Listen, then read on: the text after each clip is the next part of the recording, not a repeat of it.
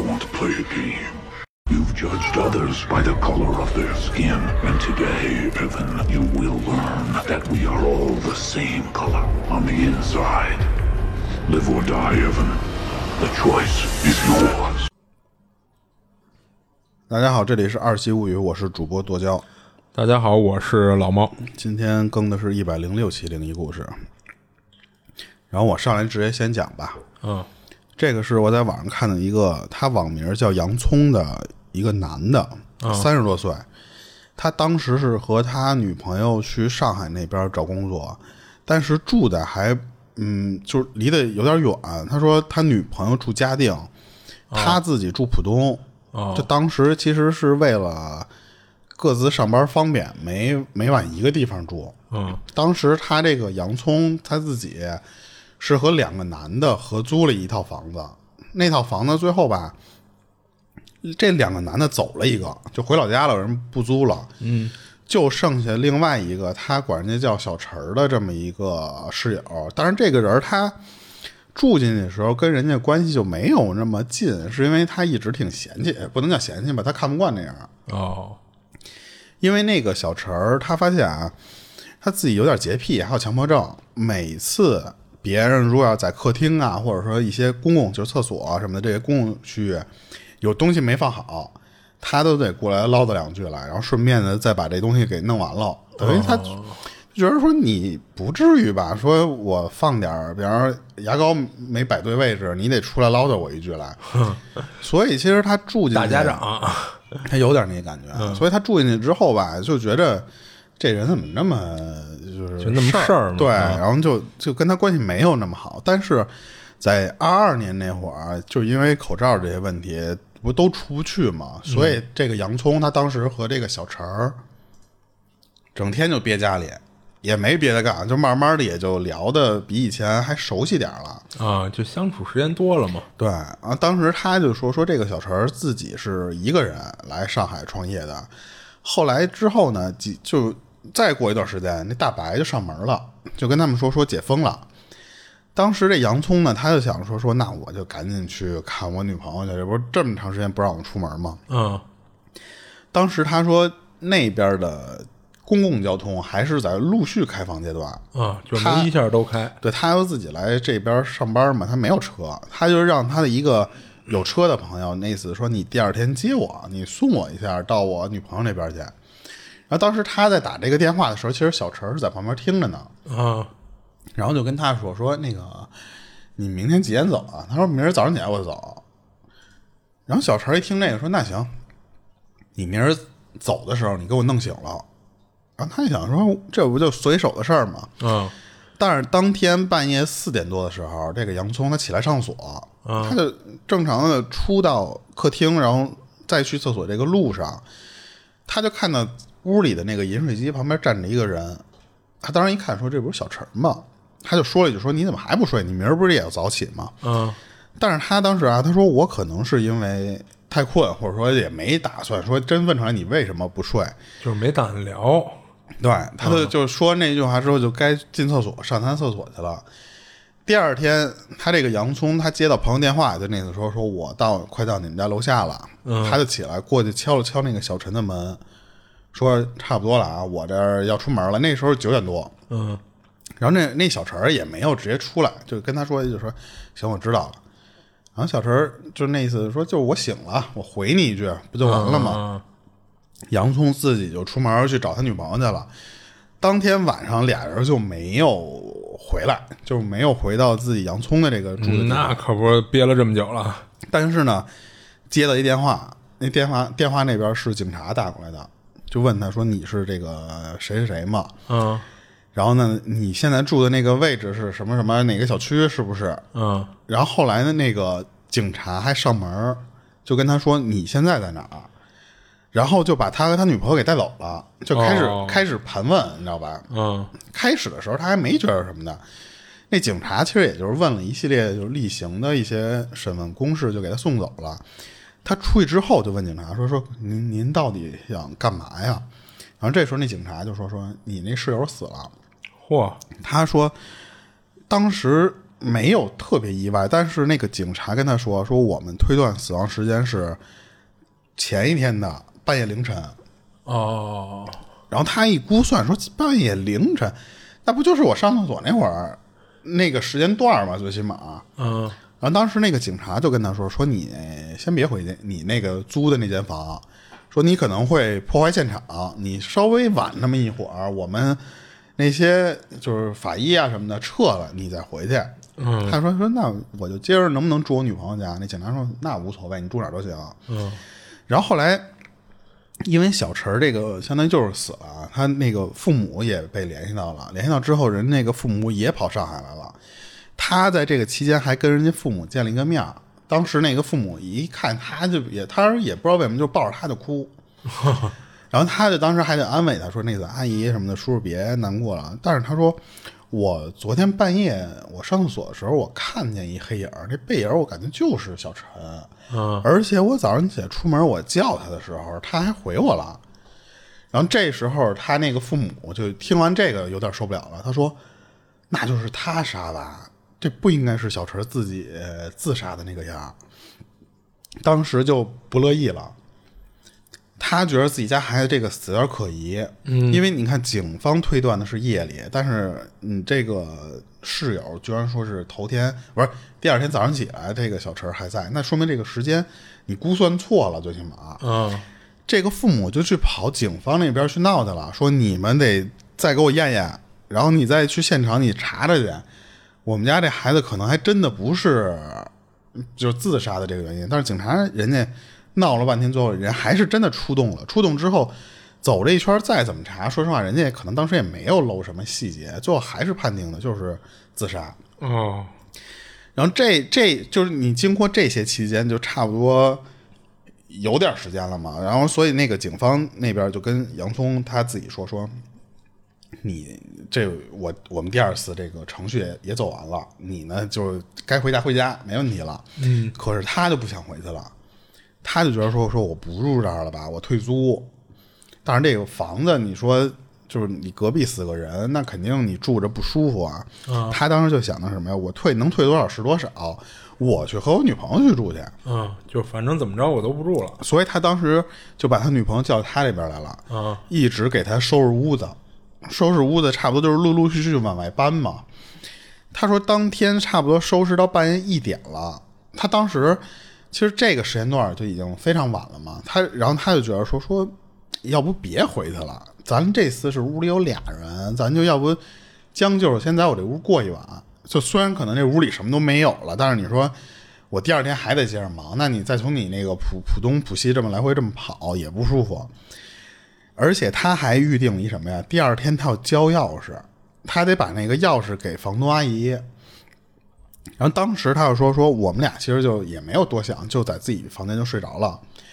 当时他女朋友就觉得啊，他说睡可以，但是呢，咱们别关灯，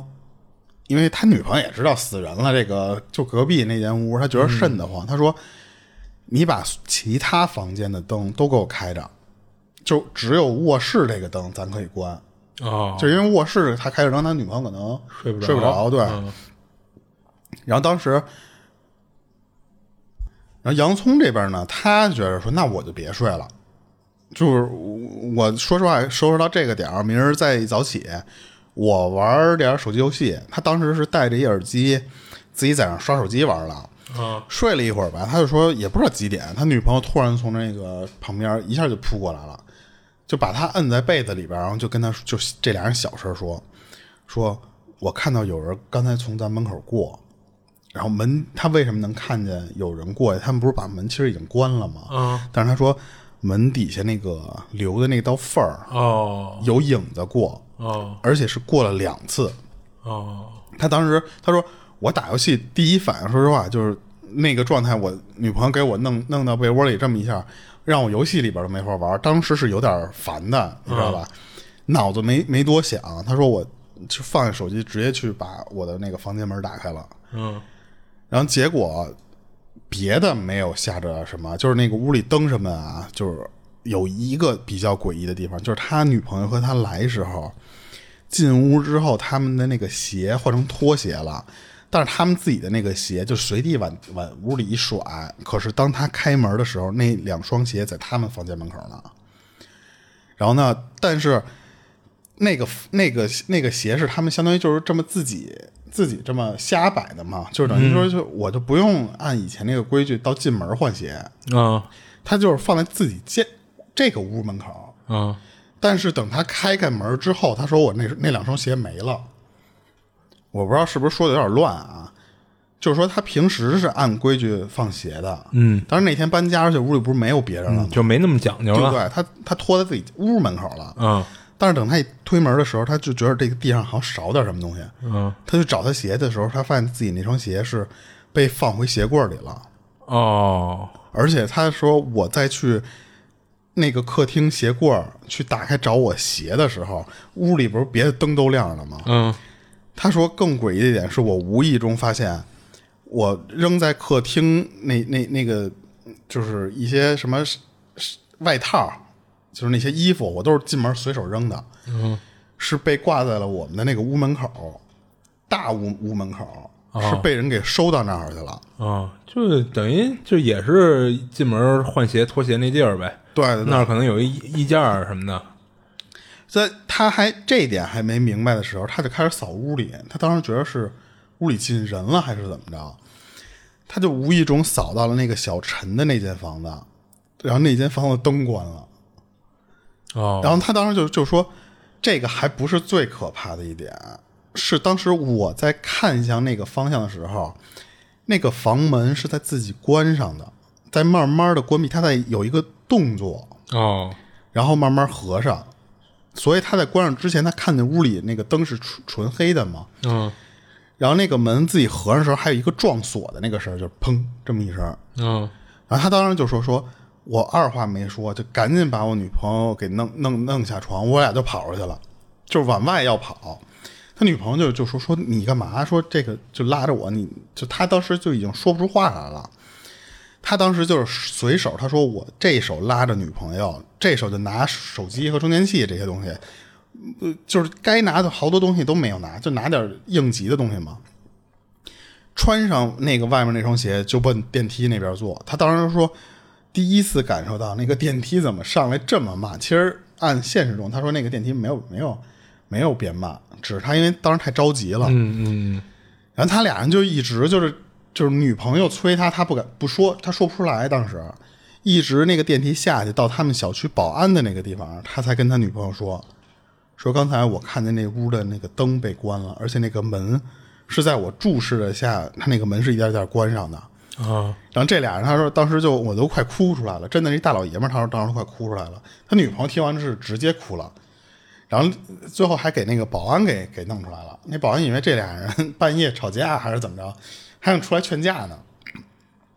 他当时不是拿手机了吗？紧接着他就他说不管那么晚，他说直接给我那个朋友，就是有车的那个朋友嗯，打电话，然后就接过来。对，他说那次，但是他说当时打了十几个电话，就就都不接。人睡觉呢吧？对啊，然后好不容易打通了之后，就直接跟他说说你你别管，你就现在来，就是来我小区接我。嗯等他朋友接上他之后，他跟他朋友说，他朋友就说：“你这确定吗？说你这个大半夜的给我弄醒了，我首先我就挺不乐意的。你要是有什么就是那种恶作剧什么的，你就说。嗯，但是他说根本不是，他说你你你你要是在我屋里你就知道了。这时候他他朋友说说就把车就是慢慢悠悠的开嘛，就快都刹住的时候，这几个人在聊这个时候，同时往那个自己家那个窗户那儿瞟。他说更诡异的一点，发现什么？他那个他那个朋友，他没看见。他那个朋友说：“你屋里还有人。”他说哪儿呢？他他这个时候也盯着他自己家那个窗户看。他说没有，他他当时肯定没看。但是他朋友说：“你那个窗户是不是第几个第几个？”他说是、因为那个时候其实就只有他们家的房房屋在亮了。啊他说那不有一个黑影吗？那不是那是站着一个人形的那个，那不是人吗？他看不见。哦然后他这时候说：“哎呦，他他朋友终于信了。”他说：“赶那就赶紧走吧。嗯”然后这个时候，在他们要走的时候过程中，他还就是回头这么一直在不停的瞟，直到快那个车已经快开开出他们小区的那个视线了。他那个那个灯不知道是我是我错觉还是什么，那个灯自己灭了。哦，然后当时那个他就觉着说，这个就是小陈儿回来了，就是小陈儿可能就死了之后就又回来，就一看他把家里弄得那么乱呀，或者对啊，你看又摆鞋吧，又挂衣服的，好像。但是他就觉得我那我就不想去证实这个事儿了，嗯。他就等于说跟那个朋友说说我去你家住几天，啊我我我我先不回来了，而且而且我那东西不是还差点东西没搬完吗？说你等我搬完了那些，我就去我女朋友家住，我也不耽误你多长时间。他当天住完之后，第二天他朋友还没说什么呢，他那个房东阿姨打电话了，说你人呢？说我这跟你这儿退钥匙什么的，然后还关键是我进你这屋，你你的那些东西还没搬走呢呀。他就直接跟那个阿姨说说，阿姨说我不过去了，说你看看我那屋里还有几件东西是我当时临时忘了拿的，你能不能帮我放在那个门口保安亭？我们咱那个保安亭里交交接这些事儿，我就不回那个屋了。我以为让阿姨说你就都给我扔了吧。然后他在电话里，其实那阿姨没听出什么东西来，嗯，但是他突然就就在聊这个退房这些事儿的时候，那阿姨无意中跟他提了一句说，那个小陈的那个房间怎么锁了？哦，但是那个阿姨其实自己有钥匙，他就觉得无所谓。但是她当时就问说：“那那个阿姨，您进那个屋的时候，那个屋里灯是开着还是关着的嗯，？”当时那阿姨就说：“说大白天的那个房间灯，就当然都是关着的了。哦，等于说那那个所有的灯都都被灭掉了。哦，那等于他最后临出小区的时候看见那个关灯，那就是真的关了。对对。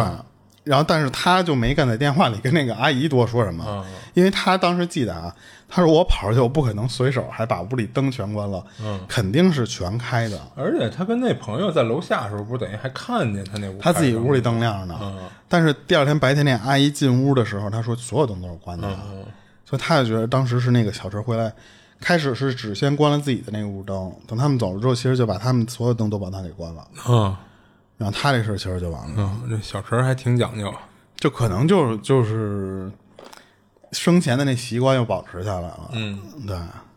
他这事儿其实就分享完了，嗯，那我觉得其实，那你说要是这种情况，那那他是那小陈是不是应该进他屋里唠叨两句？我操！就不应该就是我就默默的关了灯，还帮你们把鞋收拾好，我就什么都不说了。按他生前的规定规矩，嗯就是我还得我得跟你理论理论去，啊，对吧？哎，就说实话啊，不知道是不是所有灵体，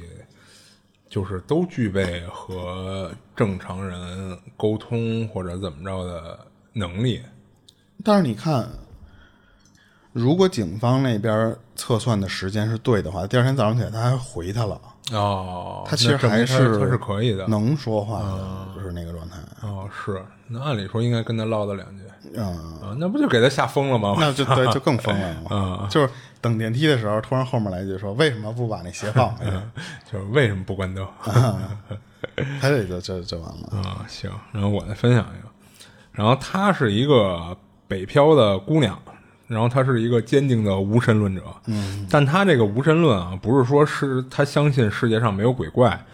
是他承认有一些目前科学解释不了的所谓的灵异现象，但他不觉着这些是鬼怪什么的，可能是不一样的磁场，或者说另一种能量形式。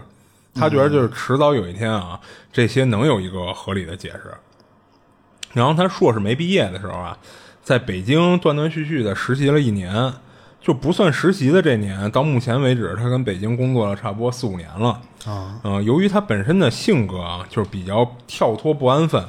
所以他说每份工作他都干不长，基本上干一年左右，他就会换一份工作，就跳槽。嗯，所以基本上跟着换工作的呢，就是换房子租，就是因为他每次都想住的离上班地儿近点儿。然后换的这些房子一直都没什么问题，就直到去年年底，他是去年年初，也就是疫情那会儿，在朝阳区那个南楼新庄地铁站附近租了一房子，嗯然后是我什么我什么这公司旗下的一个平台上租的，嗯，是一间主卧，就房子还挺好的，然后采光也不错。住到去年四五月份的时候，他碰上了一件事儿，就当时疫情刚刚缓解，就那会儿赶上他姥姥去世了。他妈是一个特别孝顺的人，就跟他姥姥关系也特好，所以可想而知那叫一个伤心，就很长时间都没从他姥姥去世这事儿里走出来。他是因为刚换工作，就是加上疫情刚好点儿，大家其实心里还多少都有点提心吊胆的，所以他就没回老家参加葬礼。然后还一个是他个人思想上的原因，就是他觉着如果能见呃最后一面，那肯定说什么都得赶回去。但是既然人已经走了，那这会儿再回去就只是参加个葬礼，就是参加个仪式，说白了就是那叫什么理性的可怕，啊，对，所以他一直认为啊，就这种跟走过场似的东西，其实是做给活人看的。他觉得这样特别没意义。而且最开始咱就说了，他是一个无神论者，他一直都没觉着就是人没，就是人没了以后会会变成鬼魂什么的，他都认为这就是人一没了就是蛋白质分解了啊。然后由于没经历那种葬礼的过程啊，所以其实他倒没有那种特别伤心的感觉。这个其实我有同感啊，就是我奶奶去世的时候，我一开始没觉着心里有多酸楚，就到什么时候啊，就是从殡仪馆抬棺到一路开车到火化的地儿，车上我就有点控制不住自己了。我是第二年，哦，就因为我我回我姥姥家那边的时候，基本上是每每年春节回去一趟。啊，我头一年我我我姥爷不在了之后，我当时还没有任何，因为那时候太小了，几年级。啊。但是等到第二年，又是一大家的人重新聚回那儿，因为啊。就是小辈儿都是一年一聚，当然那些长辈儿可能这一年老老回那儿哈。嗯所以我回到那儿的时候，别人其实已经那个情绪差不多都已啊，经消化掉了。都都一年多了。但是我突然到那个屋的时候，就是我我我姥爷在的那个屋的时候，嗯一下觉得这个屋里就是老觉得一直少少了点什么。对，然后然后你还找这在这个屋里找不着他的时候，嗯就就突然就特别难受。啊，是是是。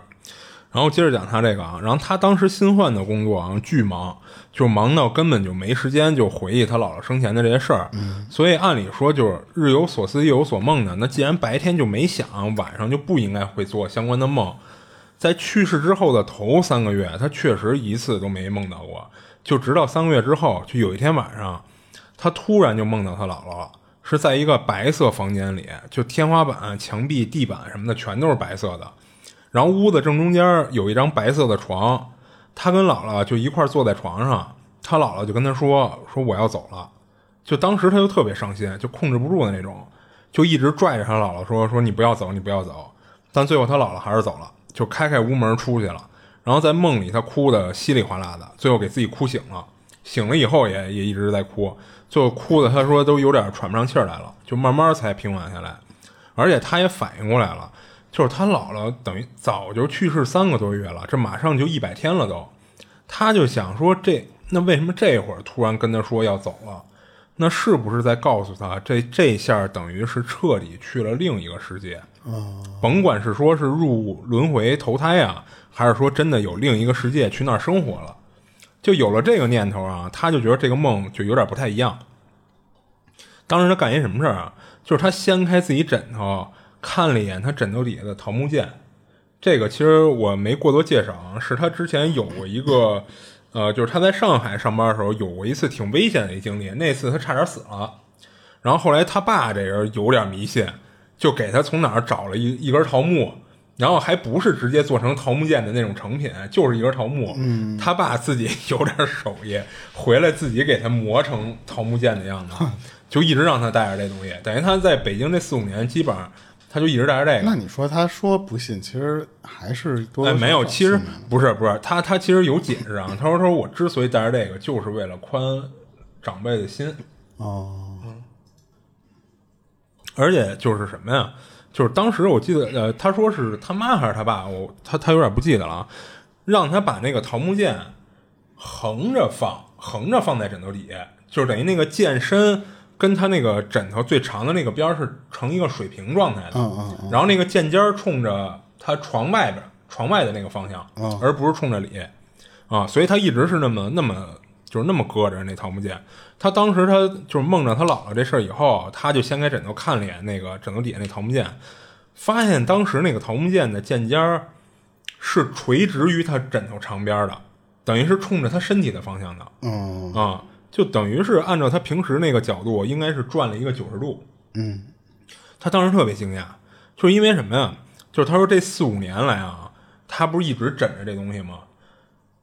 呃，中间出现过，就是他可能睡觉乱动什么的，然后最后他掀起来一看，那个剑就有点变方向，歪了嗯哎，对，但是从来就没有超过三十度的情况下，因为你可能就就就蹭它一下或者怎么着一下，嗯，你也不会出现说九十度。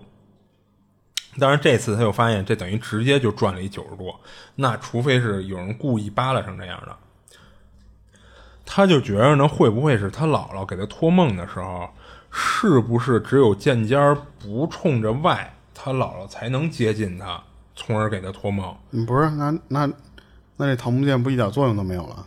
不是，他是感觉就是什么呀？可能不是说你带着这东西，你周围就形成了一个正圆式的一个大气场那么一个东西。嗯，他认为的啊，就是他个人的理解，他觉得可能是剑尖儿冲的那个方向是有效力的。哦，所以他姥姥在想给他托梦的时候，可能如果剑尖当时冲外，他姥姥是靠近不了他的，所以可能不知道是就是他觉着啊，是不是有点开玩笑的说，是不是我姥姥有法力啊，还是怎么着，能把这个剑给调了一个方向，从而让他姥姥就顺利的给他托个梦，告诉他这事儿我要走了。那那你说，如果要是一个恶灵，或者说咱们所谓的神神鬼鬼的东西，啊。那是不是也能把他那剑尖啊，对啊，那那不就像你说的，就对就没用了效果了对啊吗啊，是，所以就是他其实解释不了这种情况，他只是自己瞎想嘛，嗯嗯。然后后来他就把这事儿就是给他妈讲了。他之所以主想给他妈讲，就是想说，嗯，他跟他妈怎么说的呀？说那个我姥姥应该去投胎了，就没准他下辈子呀能投个挺趁钱的一个家庭，衣食无忧，过得很幸福。其实就是想让他妈听他说完以后，能从这种伤心的状态中就很快的走出来。嗯啊、所以他是特意跟他妈说了一下这事儿。然后他这事儿讲完了。哦，我觉得那个桃木剑是不是应该也得有点儿加持作用才能管用？就你觉得不是真的桃木的东西，就都都有效力？而且我记得说桃木好像也得老老，就是那种老多少年的是吧对对对，哦，新桃木好像没用。然后他后边还分享了，就是还有俩事儿。然后他第二件事儿，其实就是他认为不是一个什么太大的事儿，算是一个不足为奇的小事儿吧。就是有一天他八点多到家，就发现，就当时他是跟其他室友合租的，就是几个合租的室友都没回来，就只有他自己在家。他就先去进门先去洗澡去了。然后当时他们租的那房子就是卫生间特别大，他一般习惯把那个手机带到卫生间里，然后支在那个洗手台上，放一个电视剧。他等于就一边洗澡一边就听那个电视剧的声音。他说他他是一近视眼啊，所以他洗澡的时候摘了眼镜是肯定看不见那么小的那屏幕的，所以他主要是靠听的。就是他说他平时其实是一个胆儿挺大的人，因为咱们不是也说了吗？他是一个无神论者，就是他不信这些什么神鬼的，所以就是他平时胆儿特大，就是一个人其实无所谓。嗯，但是那一天他洗澡的时候就不知道为什么，就是一瞬间就觉得自己特别害怕，然后就去想，我操，家里就我一个人，这会不会出现点什么呀？他当时就有这种想法。啊、但是他就是洗的过程中啊，就慢慢的，他就也安慰自己说，我怎么突然这么想什么的。然后他当时他洗澡的时候看的是那个叫叫叫《琅琊榜》吧，那电视剧好像叫。然后他就有一瞬间啊，感觉里边那个大臣说话的速度变成二倍速了。啊，啊，就由于当时他有一点害怕的那种情绪嘛，所以他一下就把那个水龙头那个水给关了，就从那个洗澡那地儿就冲到那个那个那叫洗洗洗手台子上啊，他就去看他那手机去了。但是他发现他那个手机上没有变成那种二倍速，就是一个正常的速度，而且他还拿着那个手机站那儿又听了一会儿，就这会儿他听的时候就是一个正常语速了。嗯，他就不知道刚才为什么会听的是一个二倍速。然后他这事儿还有一后续，就是几个月之后啊，他有一天在厨房做饭，是一大白天，然后那次手机其实就是放的非离他非常近，就在案板边上。他当时也戴着戴眼镜呢，他是一边切菜，就一边等于是偶尔瞟两眼那电视剧，嗯，又是放着放着，突然就变成两倍速了。而且不光是他听的那个电视剧的声音变成两倍速了。他拿起那手机看的时候，发现就是里边那个画面也是在两倍速播放的。啊，然后他就那么一直就盯着看了一会儿，就突然就自己就恢复正常了。在这过程中，他什么都没调啊，就自己就恢复正常了。不过这事儿就是他倒没觉着有什么太大事儿，因为他最后他想了想，说会不会是他妈我手机有问题啊？他觉得是不是我手机出问题了？所以他这事儿就是也没太纠结。然后他这第二个事儿讲完了，他这第三个事儿其实就是今年冬天，呃，今年冬天呃，应该说去年冬天，因为是今年一月份啊，今年一月份，就他还是在北京嘛，就当时北京确实也挺冷的啊，就是他那会儿就是什么，你看他这还挺挺挺老派的吧，就是他买了一电褥子，他睡觉的时候要开着那电褥子，就有一天晚上他那个用手机看股票，看完了就准备睡了，就伸手去关那个电褥子，然后他那电褥子就是。嗯，我不知道现在这个电褥子它开关什么样啊，反正就有点像我小时候我们家里买那种电褥子，就是那开关是上下扒拉的那种，嗯嗯。啊、有一推的，就是能明显感觉到有一个卡槽咔嗒咔嗒的那种那开关，它这个也是那种，就当时他摸着那开关以后，他就发现那个电褥子开关已经在关的那档位上了。啊但是那个开关啊，就是如你像那种开时间长那种烧的东西，它开关那儿其实是会有温度的，就是你开时间越长，它那个不是越烫吗？啊包括它电褥的，它电褥的这会儿还是整个就是特别烫的那种感觉，而且那个开关上还有特别热的那种温度，啊所以他就感觉这个开关是，如果是关上的话，应该是刚关上没多久，因为那个东西基本上你只要关了五分钟，它就彻底凉下来了。但是他在摸那开关的时候，上面还有温度呢。但是他可一直是跟那儿看手机、看股票呢，就全神贯注的。结果他一关的时候，发现已经给关上了。然后这是他这个第三件事里边第一个小事儿啊。然后之后这个事儿过去大概两个礼拜吧，他又是一天晚上跟那儿就睡前玩手机呢，玩完以后他去关那个电褥子，然后这次就是嗯没出什么意外，就是他给关的，彻底关了。关了以后啊，他第二天早呃不是他也不是第二天早上，他夜里夜里被热醒了。他自己又开了的，哎，对他发现他这个电褥子是开着的状态，但是他睡前他是这次是明确从开到关有这么一个过程的。然后等于夜里这电褥子自己就开开了，那其实我觉得他这件事儿更像是 这电褥子有问题。买的这个东西，不是老说电褥子容易出出啊，不，而且他也说了一下，我买的确实是，反正是一个好牌子。啊，是一是一大牌子，就不是那种就是随便拼多多上随便买的那种 啊啊，所以他就有点想明白是怎么回事儿啊，他倒没说一定是闹鬼什么的啊啊，行，他这三件事儿都讲完了第三个感觉更像是，就好牌子他也有，啊，也可能出错，对对对，就是哦，对他，我忘了说了，他后来还补充了一另外一事儿，这个事儿就有点像巧合了，就是什么呀？就是呃，当时就就前几天，其实就是他妈让他回东北一趟，去给他那个去世的姥姥去上坟去，嗯，让他在幺二三零六上买火车票嘛。他买好以后呢，就告诉他妈了，说那个我是哪趟车，我而且还告诉他我是几车厢几座，就 A 车厢 B 座，他都告诉他妈了。结果他妈惊讶，就听完以后就特别惊讶的问他：“你说几车就几几车厢几座？”他就又重复了一遍，然后他妈就跟他说：“说你知道你姥姥去世是哪天吗？就是那个 A 月 B 号，哦跟他那个几车厢几座是是就是完全一样的。”哦，嗯，他就感觉这个就是你要说巧合吧，就有点儿就太凑巧了，只能说是。我觉得他妈比较信这些东西，就是嗯，听这个而且比较敏感，就是说实话，就是他说我不太能记着我姥姥具体是嗯几号几哪嗯就是哪月几号去世的，嗯啊、他妈记得比较清楚，所以当时他妈听到他那个几车厢几座的时候，一下就反应过来了。说怎么跟你姥姥去世那日子一模一样？而且他这次他妈叫他回去的目的，就是为了给他姥姥上个坟。嗯嗯，行，他这事儿都讲完了。那你说他这个现在信不信？所以就感觉，就是他其实我如果不信的话，他都不会发这个帖子。哎，对，就其实我感觉他经历完第一个事儿以后，他就觉着有点那什么就是我觉得，如果要是有那种不信的，那挺好。就是你就索性就一直就不信下去，啊，对对对，就怕这种中途啪一下给自己三观都玩崩了。啊，是，嗯，所以当时咱有时候那个评论里边有人回复说这得假的都不能再假了，啊，我就其实觉得那帮人还挺幸福的，是吗？你没经历过就就行了，挺好。不是，但你说他要觉着假啊，也有一种可能是他觉得咱讲的这个假啊，不代表他自己不信这些东西哦那那那可以，这个我们能接受。啊，是嗯，对。啊，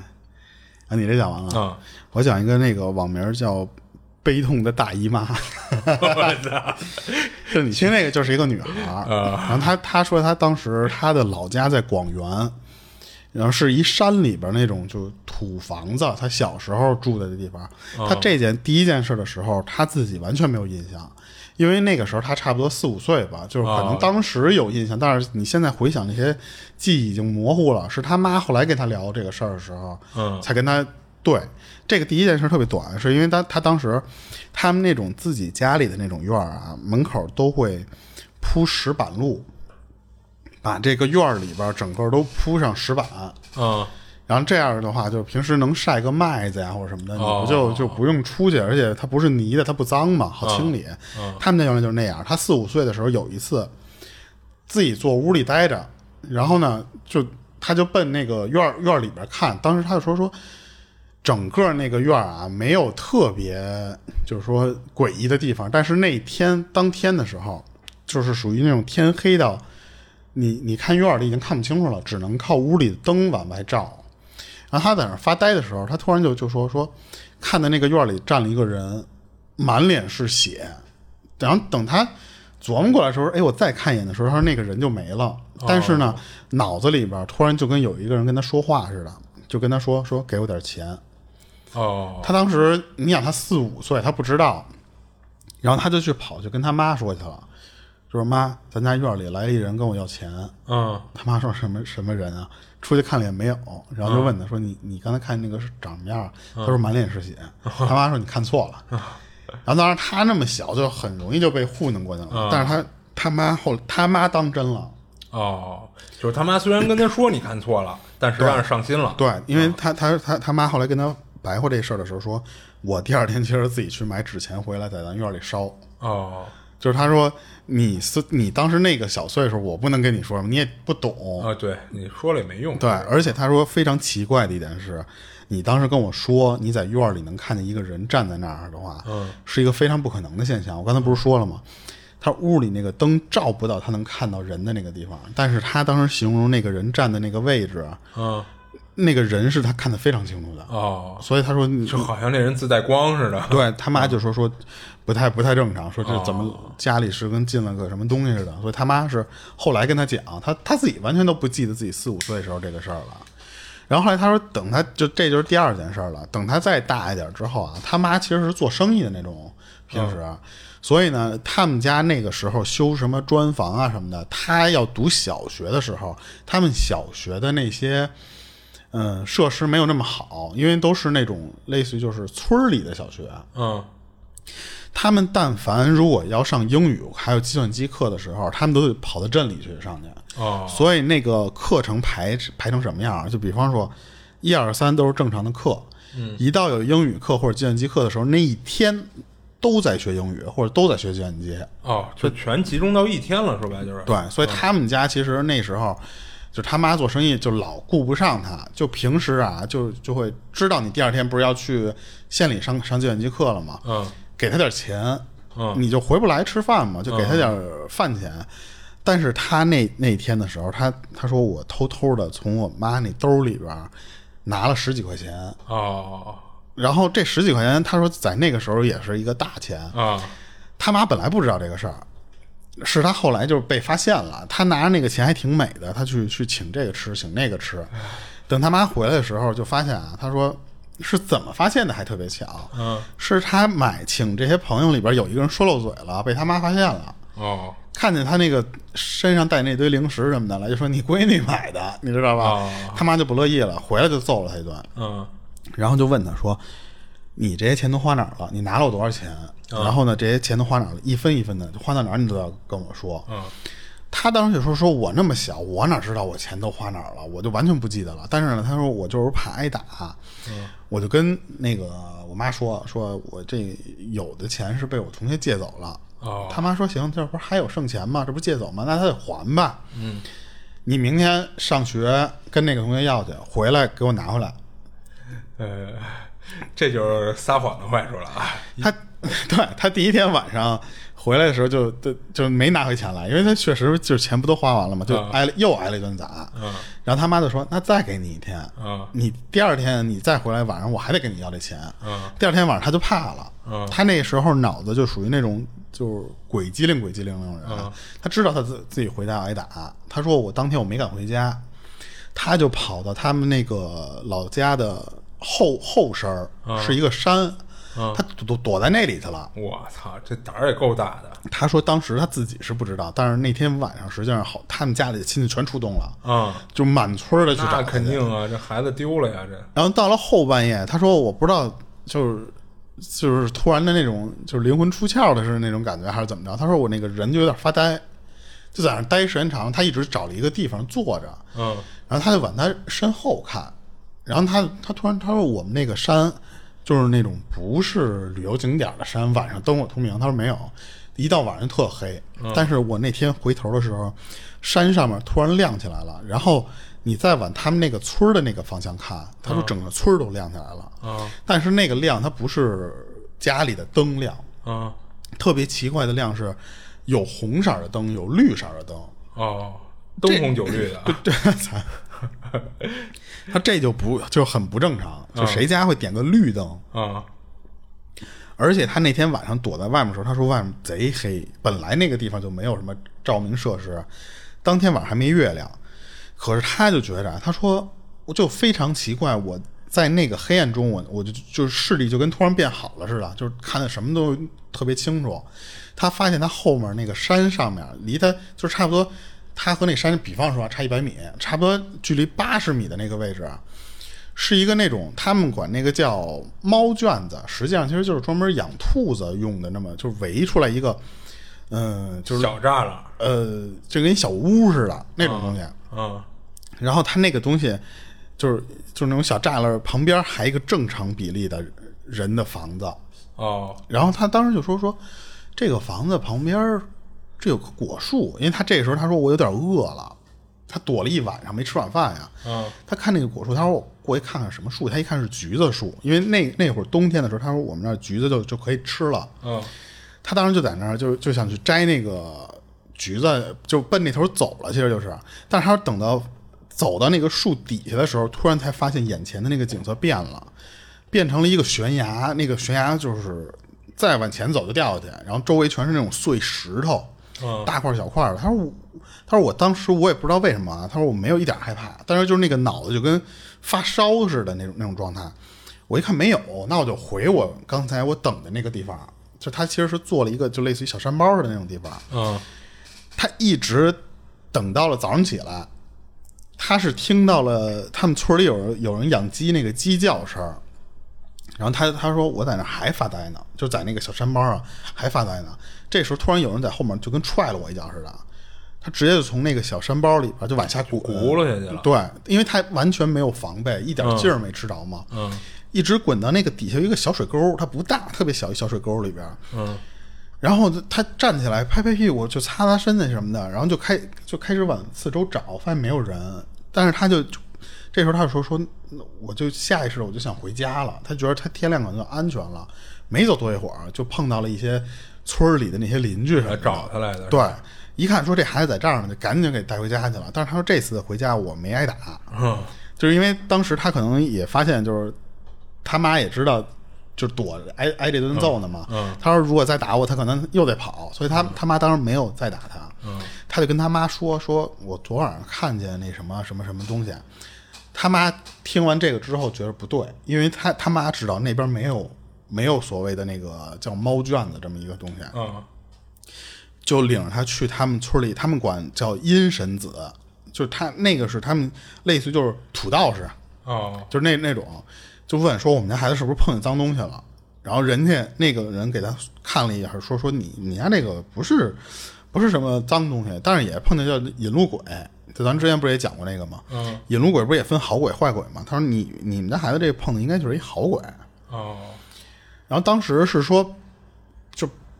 他碰的这个东西，就类似于昨天晚上他他看的那个，就是那些什么橘子树，呃，什么小房子那些，其实就是引着你往那边走呢。啊然后，然后如果要是有那种坏的引路鬼，他当时其实不是已经停到那儿了吗？啊，对，那不是一悬崖吗？对，他说实际上如果要是坏的，他就还往前引你。啊，就不让你醒过闷儿来。对，然后当时可能那个好的那个就给你就是那个障眼法似的那种东西就给你破了。哦，然后后来他说他说那个那个土道士或者他们叫那阴神子嘛，嗯，他还给还给我做法，他的那个做法他有印象，是给他扎那种草船还有草草人儿，啊。那个草人得披上他穿的衣服，然后他们家旁边有个小河沟，他说点完了之后，然后他放了一个就跟小船上那那样似的嘛，他就点着了，在那河上那么点着了飘，哦然后又又又带着他去当时他躲的那个地方去烧纸去，然后他当时那第二天他才发现为什么？他说当时他躲的那个小小小山坡，他其实那个为什么人家管他叫好的引路鬼啊？嗯就是因为当时他滚，他不是被人踹了一脚吗？他滚，如果他正常滚下的那个地方，他底下全是那种他们当地他不知道啊，但是他们当地特常见的一种，全是带刺儿的那种植物。哦正常情况下，他应该就滚到那里去了。但是他那天不是一点没碰着吗？他说就可能就是这个引路鬼，他不想让你受伤啊，或者你他也不想让你掉悬崖里边去。啊他踹那一脚，相当于是有点给他踹醒了，然后还能保你不往那个草丛里面翻。然后他当时就觉得那个特奇特，就是因为他完全解释不清楚他头天晚上碰到的那个到底是一个什么玩意儿。啊！嗯，他这事儿其实就讲完了。哎，那你说，要是一好的，为什么要迷惑他呢？就不给他引回去是吗？呃，对，或者说那是什么目的让？我觉得是不是他可能就已经在那个鬼遮眼那个状态下了，然后他相当于这个时候才就这个所谓的引路鬼出来，然后带他破这个局，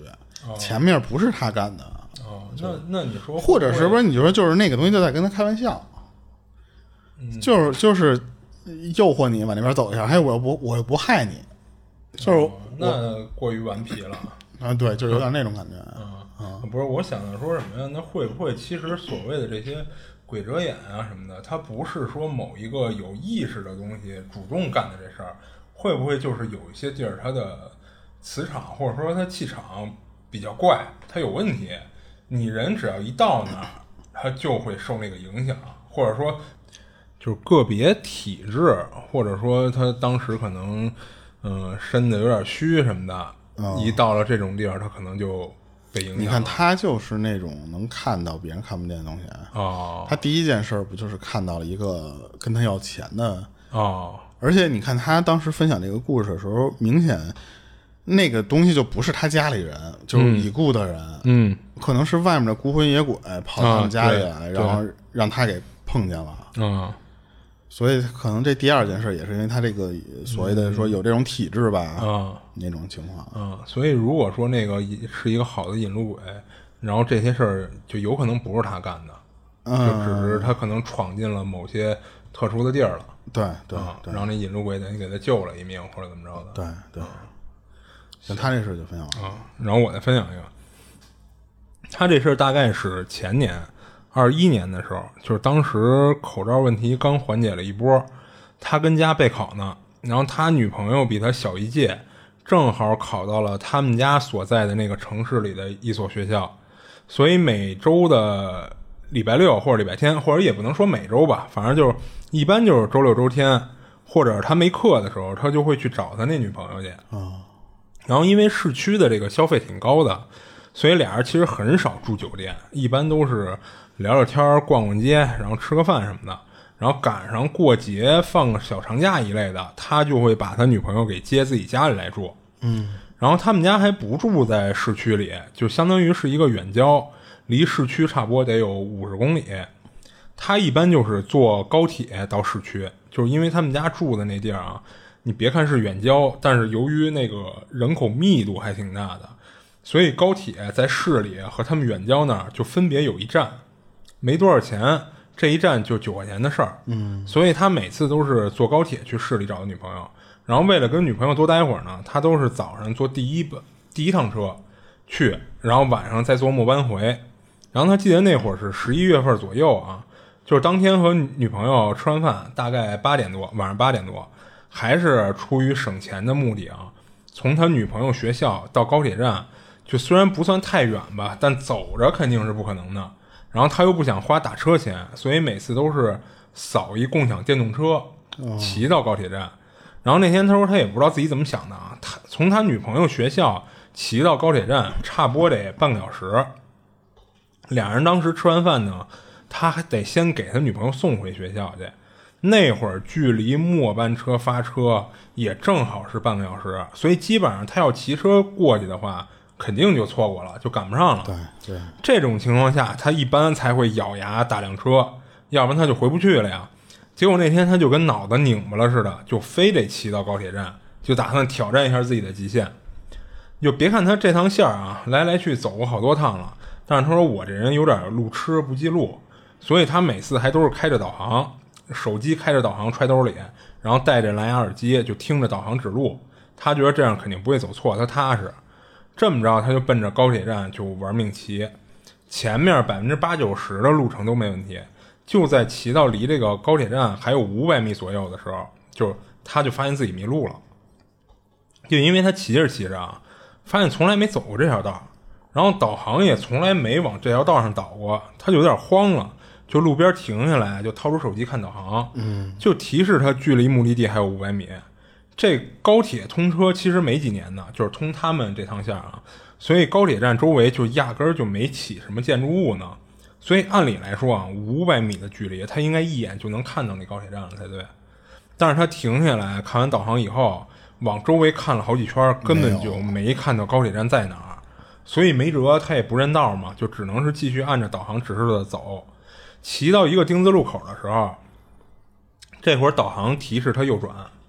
一拐过去，他就看到一大一小俩人，就是他也不知道是不是父子啊，反正是一大人一小孩儿。就跟路边跟那翻垃圾桶呢，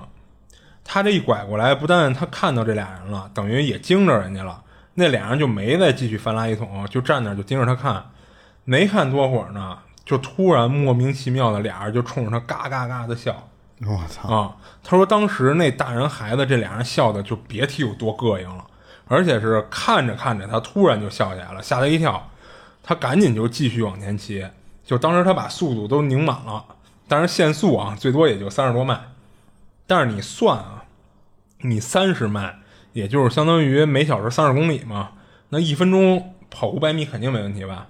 所以打他看导航提示还有五百米，他应该骑骑个一分钟就能到了。但是他从那俩就是朝他怪笑的人身边骑过去，又骑了老半天了，也没看到高铁站。他正心里发慌呢，这会儿导航提示他右转。就他没直接就转过去，他跟那个路口停下来，就往右往右边看，是一条倍儿宽倍儿直的一个水泥路，然后路边上没有任何房子。他还又掏出手机看了一下导航，就是让他往这条道上走，而且导航上显示啊，这会儿距离目的地还有不到一百米，但是他压根儿就没看到高铁站。不过在他目力所及，就是这一条大直道上最远的那地儿啊，他看到这这条道会经过一个铁道口。而且还是有人值守的那种，就是他看到从那个值守，就是一般铁道口有人值守，他会有一小木屋，嗯啊，那值守的人一般是待在那屋里的。他就看到那木屋里有灯光，他赶紧就玩命往那木屋骑。这会儿按理说其实已经过了导航说的目的地了，但是他中间掏出来手机看了一眼，发现他手机死机了。一直显示的就是刚才提示他右转的那个路口那儿，然后等他骑到离那个木屋没多远的时候，他电动车又出事儿了，就提示他超出了运营区域的边缘，会强制断电。啊啊，这个咱可能因为北京好像就没有共享电动车吧，特少，记得是特少。啊。嗯，他说反正他们那个就是他是有一个运营范围的，你只要超出那范围，会会给你断电啊。你要愿意蹬或者推你随便，但是你肯定就不给你电了。嗯嗯，当时听到这个啊，他心里咯噔一下子，感觉今儿晚上要交代在这儿了。然后这会儿从那个木屋里走出一大爷，戴了一眼镜，就看着还挺斯文、挺有文化的一老大爷。出了屋，先是站屋门口看了他一会儿，然后就问他说：“小伙子，你这大晚上的你要去哪儿啊？”然后他就跟大爷说：“说他要去坐高铁，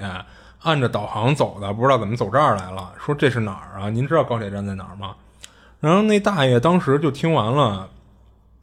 听完他说的，就感觉就跟没反应过来似的，还是说想什么呢？就站那儿半天没说话。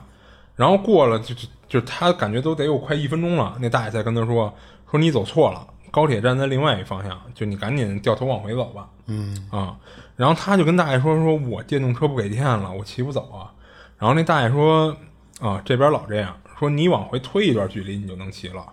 然后他当时就心里直骂自己傻逼，说这么简单的道理，感觉自己跟脑抽了似的，就还不如那老大爷脑子灵光呢。然后他谢过大爷，赶紧就掉头就往回推着走了一段，然后没走多会儿就就能骑了。他骑上，赶紧就往他来的时候那丁字路口那儿骑。等到了路口，他就看到那一大一小还跟那儿呢。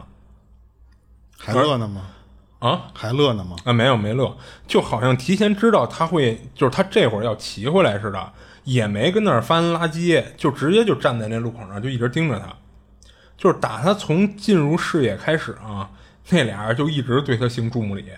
一直到他从这条道骑出去了，他还回头看了一眼那俩人，那俩人还盯着他看呢。哦，就好在没追他啊，要不然他感觉能给自己吓疯了。不过还是有一事儿吓着他了，就是他刚到之前拐进来那个丁字路口的时候，耳机里就突然有说话声了，这声直接吓他一跳。实际上是他那导航，就感觉好像这会儿那手机缓过来了似的，就突然就出声提示他直行，然后目的地距离他不到一百米。他说其实都用不着这个导航提提示，那个提示他。他骑到那丁字路口，一眼就看到了高铁站，就等于一开始他骑过来，骑到路口，按理说都不用管导航，他就应该直接就能看到那高铁站就在他左手边的一个方向上。嗯，但是当时一个是他根本就没看到这高铁站，再一个是导航提示他右拐，然后等他到了那个高铁站，停了车，赶紧就往里跑，就是他以为那末班其实早就走了，他就是抱着一丝希望说进去看看。结果到那儿，人刚开始检配检票，就是他那最后一趟车，他赶紧就看手机上的时间，发现从他离开他女朋友的学校到现在才过去二十多分钟。他说这就不对了，就是他走错的那还比别人段快了是吗？啊，哎，是他比别人快了吗？就比平时快了。啊，对对对，他比平时快了。就是他说他走错的那段路啊，就跟那儿就至少耽误了十几分钟。然后这事儿就弄得他特别懵逼，就一直没想通怎么回事儿。不过后来也就不了了之了。就是后来他女朋友毕业啊，他去学校帮忙收拾行李，就顺便送他女朋友一室友一块儿去高铁站坐车。就是他就突然想起，就是当年碰上的这事儿了，他就想说再往铁道口那条路走走看。而且这次是大白天的，也没什么可害怕的。他说就想，其实我就想给自己破个梗，是不是就是导航出毛病了，导致他走错路了？结果让他懵逼的是什么呀？他找到那丁字路口了，到了那路口以后啊，发现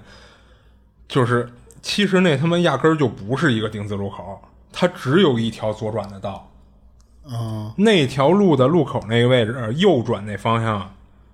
那是人一厂房，就他也不知道是荒废了呀，还是没开始运作呢。那厂房门口就是一大铁门，就一直关着呢，等于他右转根本就不是马路，他要右转的话，按理说就进人厂子里了。哦，嗯，然后他这事儿讲完了，他就等于就就跑到了一个异次元空间，啊，对，就有点那意思。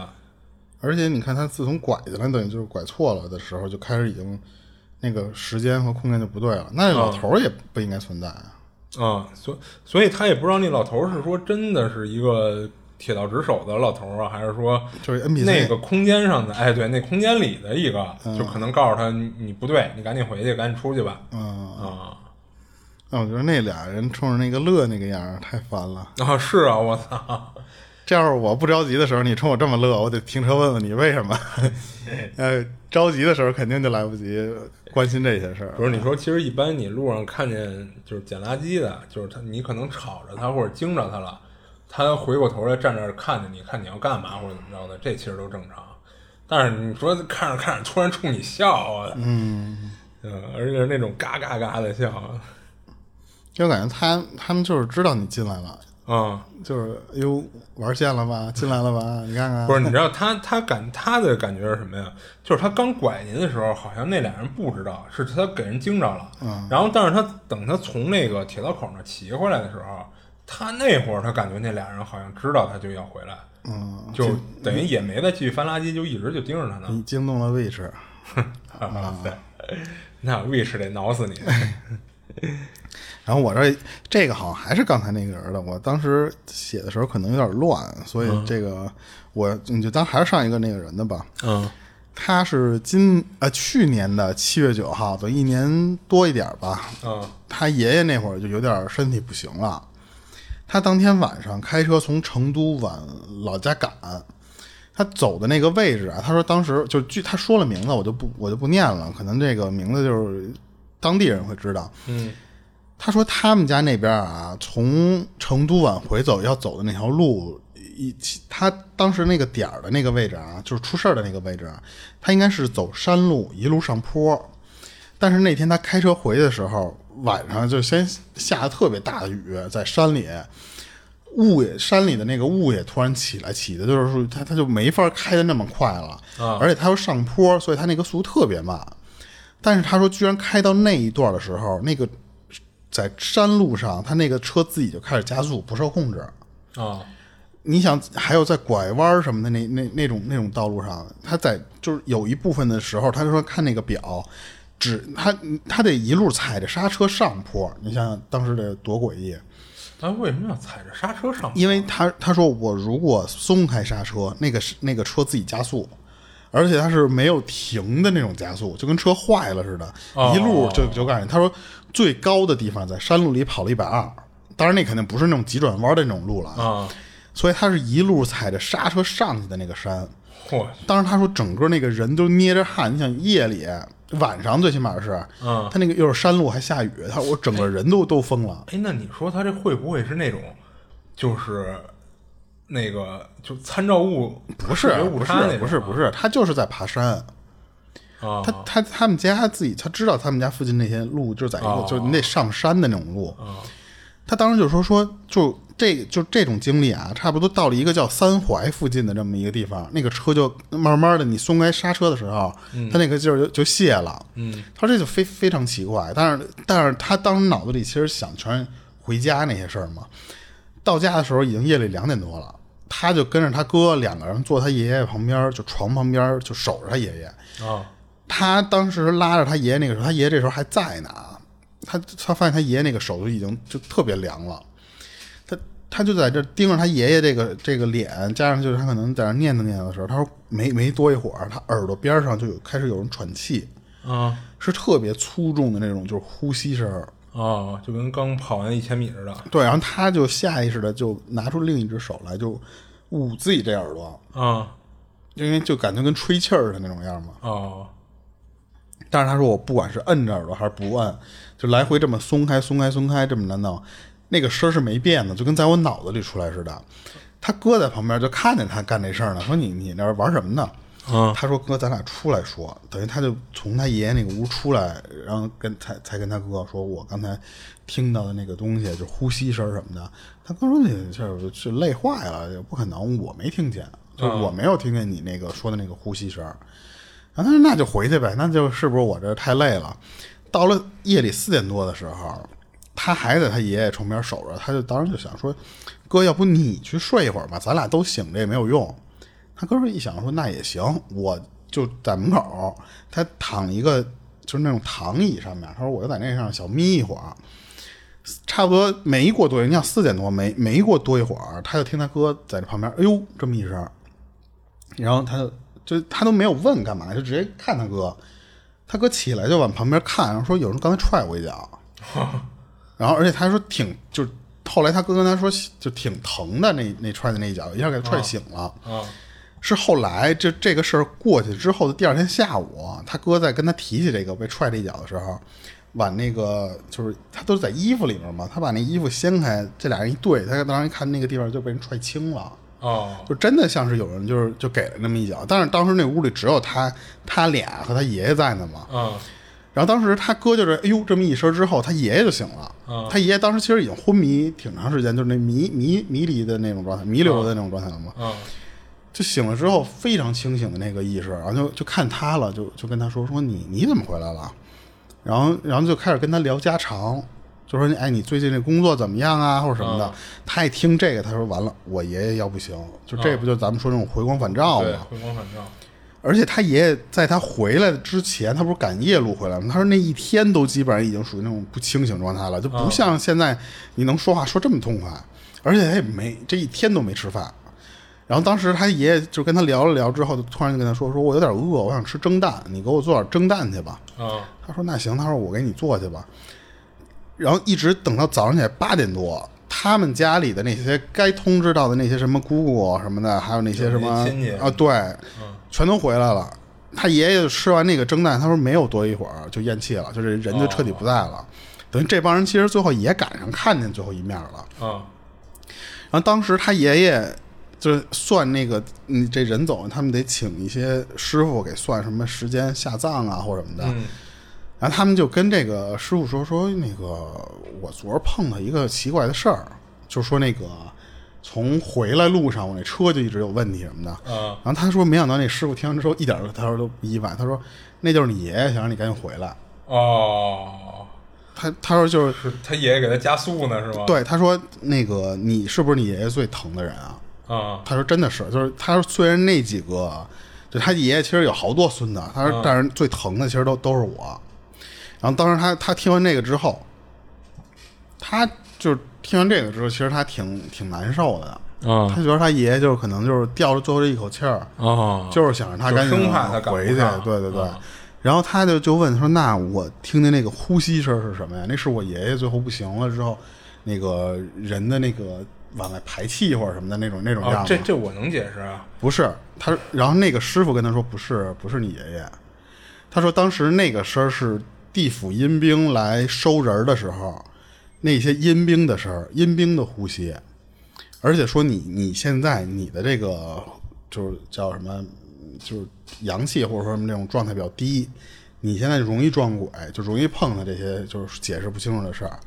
然后他说：“那我我阳气低，那我哥那是怎么回事啊？就是说他他提就是我哥被人踹那一脚，然后人家说就是你你哥挡着那条路了，挡着阴兵来收人时候那条路了，啊，他们还必须按固定路线给你给你踹开。他当时我我忘了我前面说没说了啊，他他躺的那个躺椅那个位置，实际上是他爷爷那那间屋的屋门口，嗯。就等于说开开门儿就能看见他哥的这个躺椅的那么一个位置，哦。所以人家可能从门进来，正好看见你挡路了，就给他踢一边儿去了。啊，当然，反正人家是这么给他解释的，他也没没地儿印证，但是他唯一觉着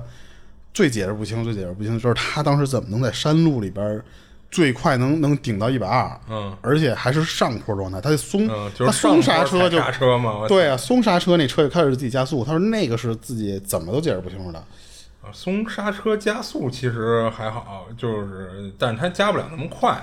嗯嗯，就是尤其是他上车还得踩，不是上坡还得踩刹车，这个这确实有点对吧违背常理啊。就当时我以为那个喘气儿那个是他他爷爷不是得用劲儿给他加速吗？他他累啊。那就太太动漫了，那个就，对。但是我觉得好像真的是那样，就是你说有些人他明明明明就是已经快不行了，就最后一口就最后一口，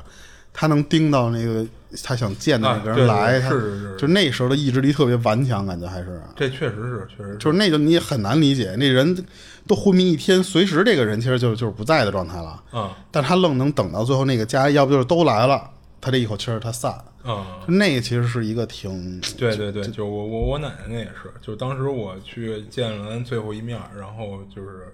很快就就就没了，嗯，就可能那口气儿吊着那口气儿，他就就就放下去了。因为你还记得那天我我是现赶回来的吗？哦，对对，咱俩还在外面呢。对对，当时咱俩在外边儿，就现开车回来，就那中午见完了，下午就没了，嗯，所以我觉得这有时候你说，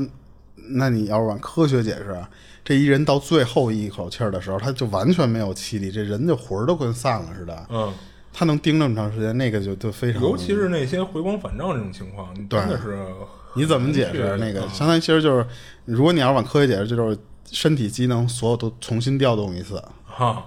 就是咱最后最后一班岗，咱再再来来来这一下，然后咱们就彻底就吹灯拔蜡了。这个人，他这事儿确实非常完了。对，然后我这儿有一个特别短的这个，嗯他分享的是，他就他当天就是发生这个事儿的时候，早上起来他是被他们家狗给弄醒的。然后当时呢，他拿起手机一看，说说就是五点二三，还是差不多五点二六的那个那个时间。嗯。然后他当时就他们家还是那种就是他在二楼的那种那种、啊那种复式，对对不不啊对是复式，就是那种自建楼嘛。嗯。然后他他醒过来就就还想再睡的时候，他就说说我怎么也睡不着，就因为他们家楼底下一直有一个人在说话，嗯。而且说那个话就让他老想听清楚了，但是他听不清，哦。他就老能听到其中说的东西什么呀，就是就听那人在楼底下就特别特别低沉的那种声儿，就在那说六二三三十六，就说这些。他他听不懂，然后他就老想好奇，他说这谁呀、就是那个困劲儿就全被顶顶走了。这这一定得记清楚了呀，这彩票啊，他当时说那个人的声音啊，就是如果正常人来说，那个那么低沉的，就跟小声念的六三十六什么，就是这么说话，我在二楼是绝对不能听到的。哦，就不可能这么清晰，就跟在我耳边说的时候似的。他当时那天碰到这么一个事儿，然后当时他说那个他们家就是也是那种农村，后面是那种就是两面环山的那种情况。啊他当时就是你有时候在那个地方啊，就灵异到什么程度，就是山里边首先就是蚊子、蚊虫什么的，还有那些蝉鸣，不是一到晚上就开始就出声儿、热闹对，就特别吵嘛。他说：“我那天五点多的时候，有时候那些东西就是什么蚊子声，你不一定能听见，但是就是说知了叫或者有偶尔一声鸟叫什么的，你都能听得非常清楚。从山里那么传，嗯他说特别奇怪，在我就努力听清楚那人想说什么的时候，我就感觉所有这些动物的叫声都没了，就是包括那个，就是他们家狗不是给他叫醒的吗？嗯吵醒了他之后，那个狗就不叫了，哦，就感觉就是为了叫他似的。就为了让他醒了以后听这个声儿，对，然后就在他努力听清楚这段时间，就周围所有的声音就一下跟拉拉小了一样。嗯直到差不多五五五就快接近六点的时候，那个天慢慢就往外亮了之后，他说那个声儿自己就没了，就是开始还就他一直在念叨，就是六什么什么，就是几几几几个数，一二三就这么这么开始念，他也不懂这个念的这个数到底什么，念到差不多，就是他觉得那个天已经开始亮亮大亮起来了，那个声儿没了，然后就是那些蝉声儿什么的，就是环境音全出来了。他当时就说说，就他就他一个人儿，他说我也不知道怎么办。然后我我等我醒了之后，他就拉着他们家那只狗，他说跑我们那个村里当当时有一个土地庙，去那个土地庙说那次我我就是我被这个什么玩意儿可能那什么了，你看看能不能保佑保佑我什么的。他连那狗都给拉那个土地庙里去问去了。哈但是他说后来回来的时候，那个狗也特奇怪，那是他们家自己的狗。从那个庙出来之后，他说那个狗就突然在回来的路上，就对他就是那种就跟要咬他似的，哦就是走两步就开始扑他一下，走两步就拿牙硌他一下那种。嗯一直到回到家，就进进到他们院里，他说那个狗子才恢复就正常，嗯也不闹了。他说就是经历这么一段就是很短的事儿，但是他不知道这到底是发生什么了哎，你说操，这哥们这会不会是一种特异功能啊？啊。就比如说，按理说啊，他应该听不到楼下那声，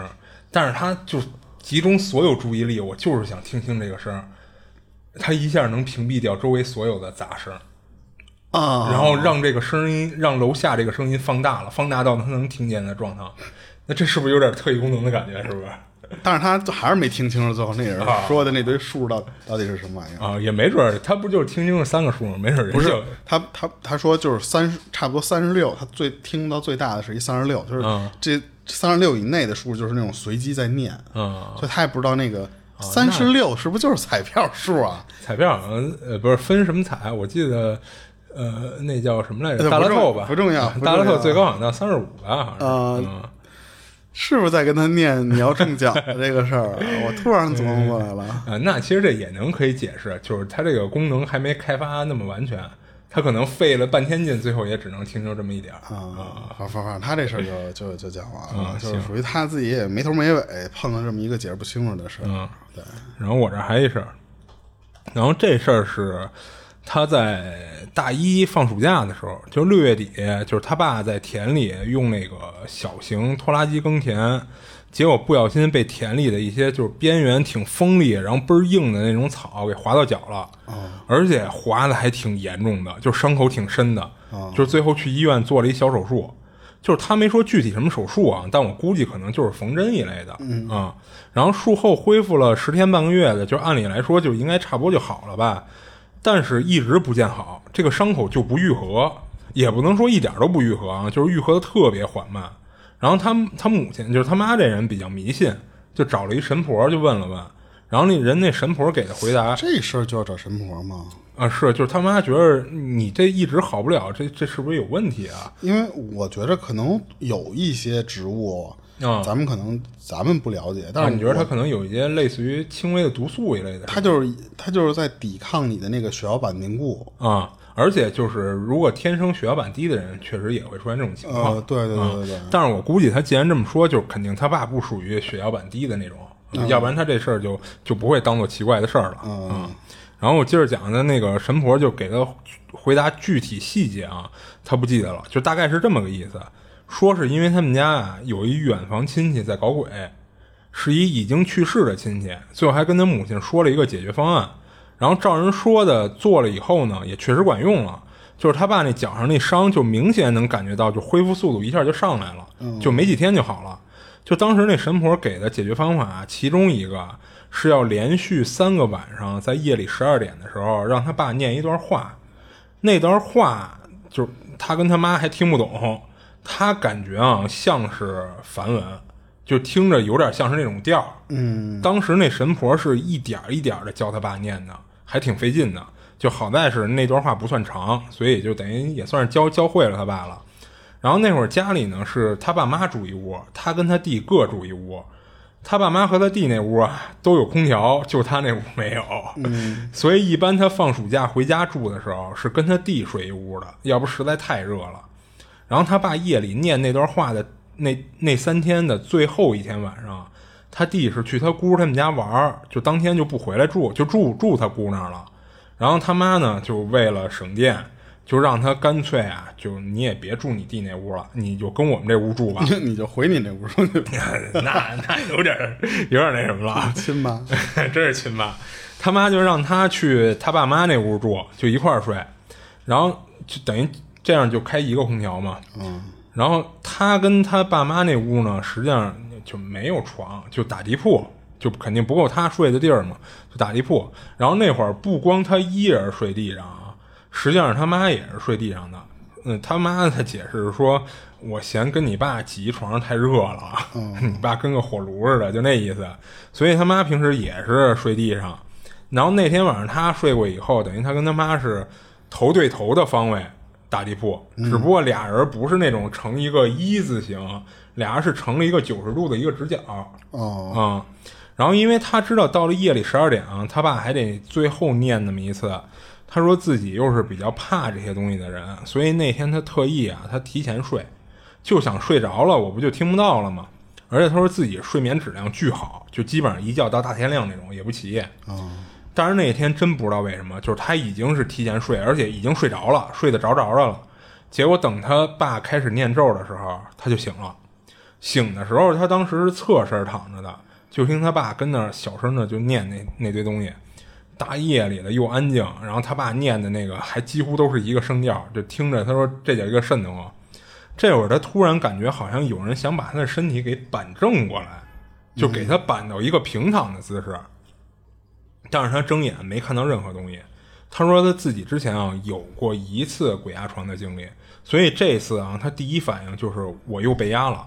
他就想跟这东西或者说这股力量较劲儿，就咬牙拼命的想保持住自己这个侧躺的姿势。然后更吓着他的是什么呀？他不知道是不是这东西发现给他板正的这个没成功，就换招了，就开始拽他脚。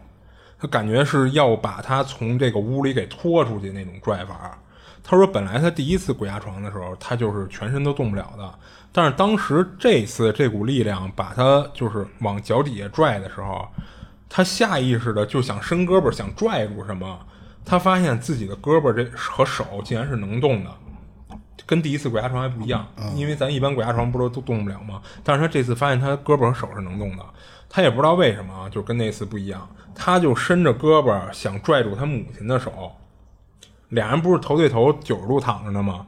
他拽住他母亲手以后，发现有点吃不上劲儿，就是那股力量还是拽着他一点点往下拖动，他就使劲儿的掐他母亲的手，想给他母亲弄醒了，但是他发现就一点反应都没有，也没给掐醒了。这会儿他听他爸那个念咒，应该是念完了，就突然就停了，让他觉得有点莫名其妙的，就是他爸那边一停，他这边那股拽他的力量立马就消失了。然后当天晚上，就他也没给他妈鼓捣醒了，然后也没跟他爸说，就躺那儿一直默念社会主义核心价值观。他觉得这应该管用，然后慢慢的他就睡着了。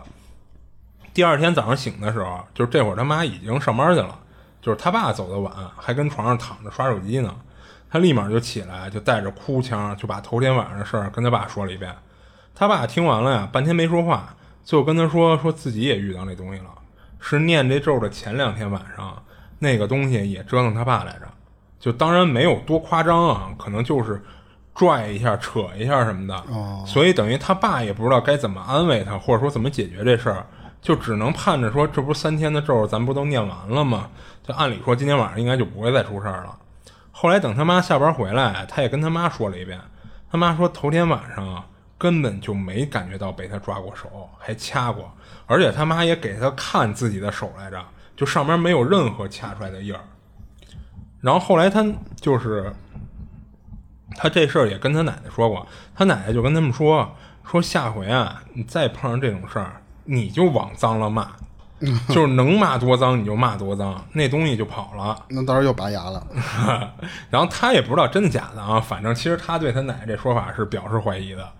然后他第一次经历鬼压床的时候，那会儿他妈还安慰他说：“说你就是睡觉的时候啊，你把手放肚子上了，你压着自己了，才出现这种情况。”等于还想给他来个科学解释，但是这次这事儿说完了，他妈就没法再用这种借口就给他解释了。嗯，然后之后到现在啊，他都没再遇到过什么事儿了，就可能还真跟那个神婆说的那个，就是他们家一远房亲戚捣鬼有关。这不是按人的方法解决了以后，不就没事儿了吗？啊，他这事儿其实就讲完了。那我那我我要不念那个好不好啊？不念那个，那可能就不解决呗，就按人婆神婆那意思。我念完了，我们家里更更闹鬼了。不是他，他那意思就是，就是他认为可能这个闹就是神婆说的那他们家亲戚在闹，嗯，然后他爸念等于那个东西想阻止你念那个，嗯，就是你别把这事儿解决了啊，就可能是那意思。所以其实你看，以他这个经历来看啊，嗯就是鬼压床会不会就真的那个状态下你，你思考你任何动成什么样或者动不动的那个样，嗯。其实都是在你的意识意识里其实并不是你真的动了，对对对对，嗯那那那个科学解释的那个就很合理，啊就是就是睡眠瘫痪嘛。对啊，你就是在那瘫痪，你脑子我这时候都跑跑出去两公里了。啊，你觉得我好像都飞起来了，啊，但实际上你那个人在，就是别人看来就是你就是在那就折腾，说白了，你脑子里任何的指令想法都传达不到你身体的任何部位。对对对对。对，因为你想，最明显的就是他妈手上并没有任何掐印儿而且正常你要是那么掐，他妈肯定也醒了。啊。对，你要是真掐着了的话，对对对，所以可能就包括是他以为自己要被拖走，那个那个感觉，都是脑子里的那个行动起来，是肉体实际上还是在那儿那个睡觉呢。嗯，我觉得更就像。唯一一个让我就是不太确信鬼压床就是睡眠瘫痪，就是之前咱分享那哥们儿那经历，就是丫给自己录下来那个，你还记得吗？嗯，你他录下来以后，他是发现自己真的动会儿了，就是他那个胳膊举在半空冻住，嗯冻住了，嗯，那个事儿我觉得还挺挺牛逼的，嗯，然后这他这讲完了就，我这边也没了，啊，时间差不多，到这儿呗，到这儿到这儿。那个这是第一百零六期，啊，这里是二期物语，我是主播剁椒，我是老猫，下期见。下期见。